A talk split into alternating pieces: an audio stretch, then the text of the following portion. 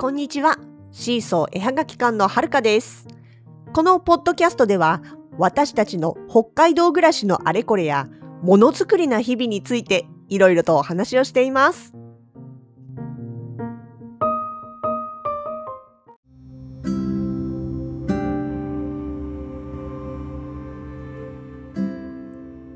この1年ばかり、まあ、やっぱりイベントがね、激減して、その代わりにやっぱり違う形でね、生きる道というか、まあ、あの、続けていく道っていうのを模索して、なんていう話をね、今日ちょうど柿原さんとしていましてね。そう、激減して、まあ確かにその辛い部分っていうのももちろんあるんだけども、今までその計画してたところとかね、ペースとかっていうのがガラッと変わってしまったんで、ちょっと戸惑った部分は確かにあります。なんだけど、なんかね、このペースに慣れてきてしまうと、逆にあの、今、イベントの公募とかの話があっても、前みたく、はいはいはいってこう、手を挙げなくなった自分がいるのに気がつくわけですね。いや、ほんと実際前にはね、もう今なんかよりずっとハイペースでイベントにも出てて、で、そう考えるとね、例えば準備だとかね、当日だとか、もろもろ含めてずっとずっと忙しかったはずなんですよ。今なんか全然余裕、時間的な余裕とか体力的な余裕があるんだと思うんですよね。だから、今ね、ふっと振り返ると、むしろよくやってたよねって。そりゃあもう寝る時間がないとかなんとか騒ぐはずだよねって言って、もう柿原さんと笑ってたわけなんです。だからね、その代わり、こうやって一回こうゆったりペースに落としてしまうと、なかなか前のようにね、ガツガツ行こうっていう気になれなくなっちゃってる部分はあるかなって思うんですよね。ただ、これ別に必ずしもその後ろ向きなものっていうことでもなくって、あの、本当実際3、4年ぐらい前、いやもうちょっと前かな、5年前ぐらいになるのかな、最高にハイペースでイベントに出てた頃っていうのは、もうとにかくこなしてる感っていうのが強くってね。で、まあ、うちなんか特に2人体制なのをいいことに、2箇所同時に出店したりとか、一番マックスでなんか3箇所っていうのがありましたね。しかも1箇所遠方みたいな。あの、まあ、時間ずらしたりとか、片方が時間ずらして、こう、地元の2箇所に回って、もう一人は遠方の方に一人で、あの、車で行ってみたいなことをやったこともありましたよね。今思えばね。なんだけど、途中で、や、これは良くないなってちょっと思ってた、思い始めてたんです。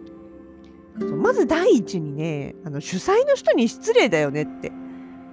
結局まあ自分がやったからっていう、やってるからっていうのもありますけど、でも本当にまあその主催の方と仲良くなってね、いろいろ話を聞いてると、開催に至るまでのところにですね、いろんな努力をしてされてるわけですよ。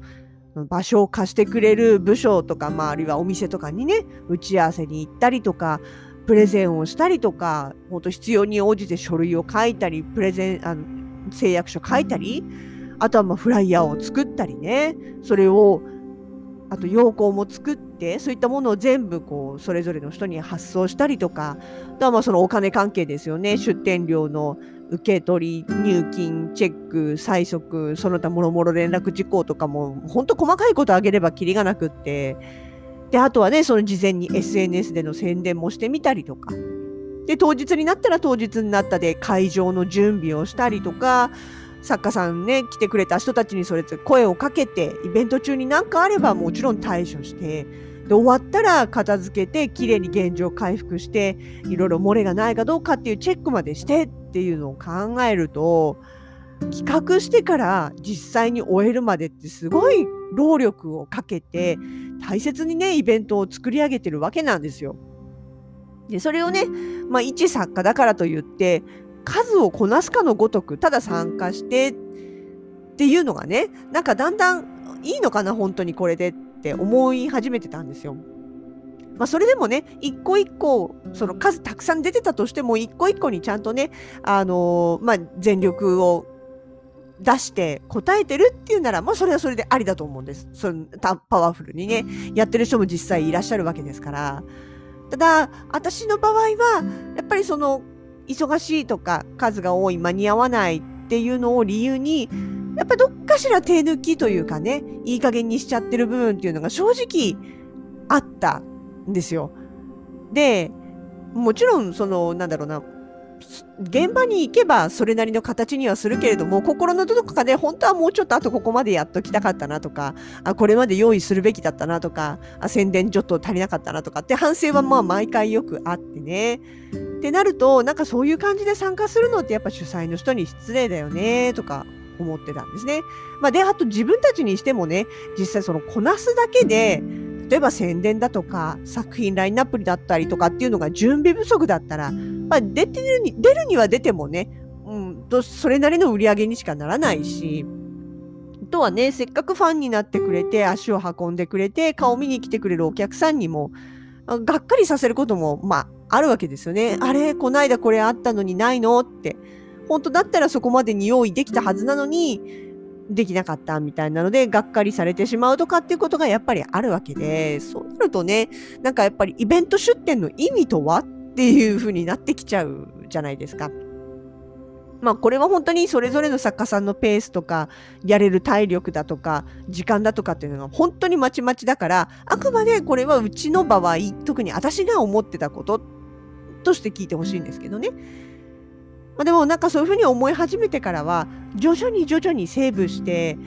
本当に一番ピークの頃に比べれば多分ね3分の2とかまあもう場所によ場合によっては半分近くまでもしかしたら減ってたかもしれないですねイベント出店も。っていうところへ来てこの1年まあ強制的にガラッと状況が変わって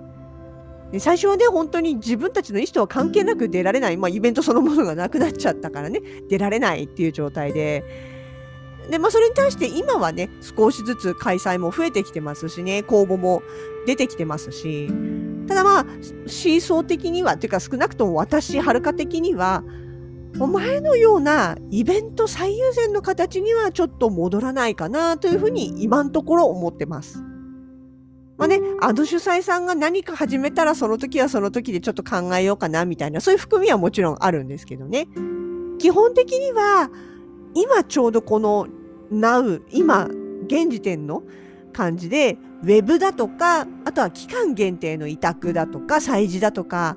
っていうものを、まあ、ベース、あと、いわゆる大型イベントですよね。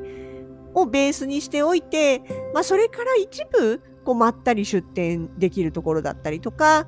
あとはまあね、もちろん、あのー、ご縁があってっていうところがあれば、それはそれでね、出させてもらったりとかっていうことで、あんまりこう、ガツガツ無理に入れるのは、ちょっとしんどいしね、もうね、やめようかなっていうのが、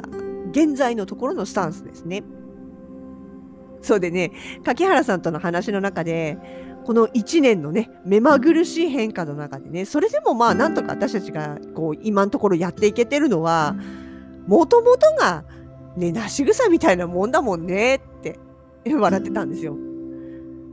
あ、そうでね、それで思い出したんですけど、私あの、大学を卒業するときにも、まあ学校が芸術系で、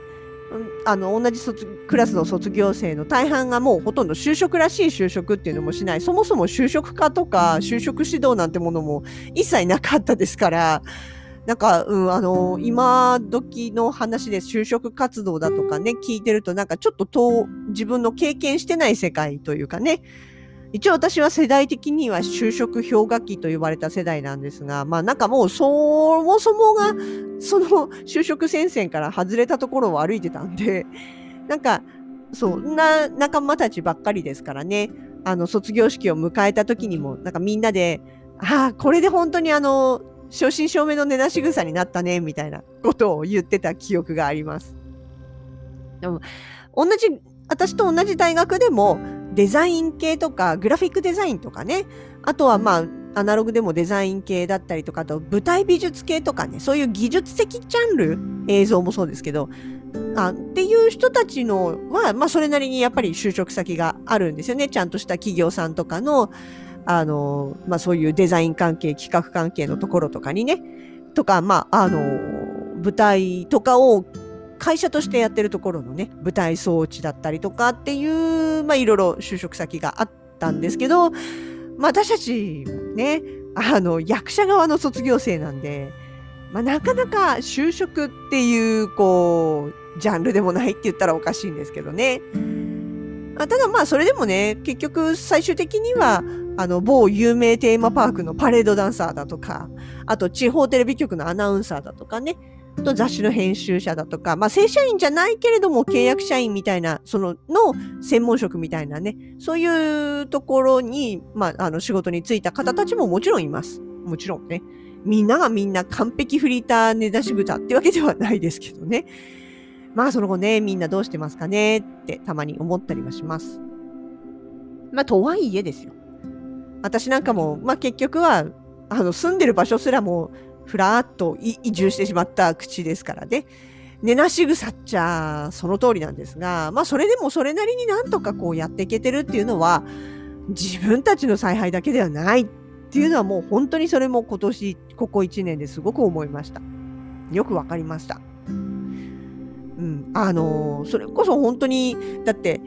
ね、公募のイベントとか大々的なイベントがなくなってしまった中でそれでもなんとなくこう活動できる場所を作ってもらえたチャンスをもらえたっていうのは本当にあの作家さん仲間からのね直接のお誘いだったりとか作家さん仲間から紹介してもらった別の企画のごとかねご案内してもらったいやほんとそんなのばっかりですよここ1年。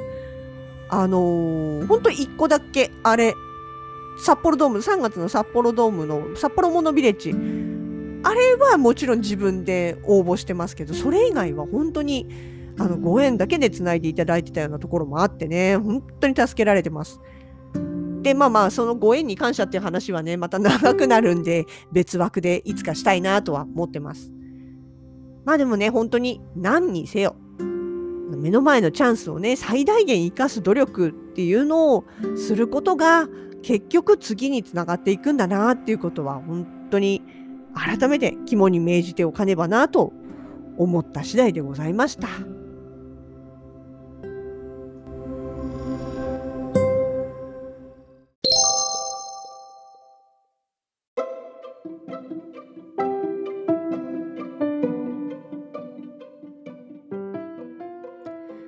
シーソーのラジログでは皆様のご感想をお待ちしております。ボイスはもちろん、Twitter や Instagram、Facebook ページなど各 SNS からのコメントでもお気軽にお声をかけてください。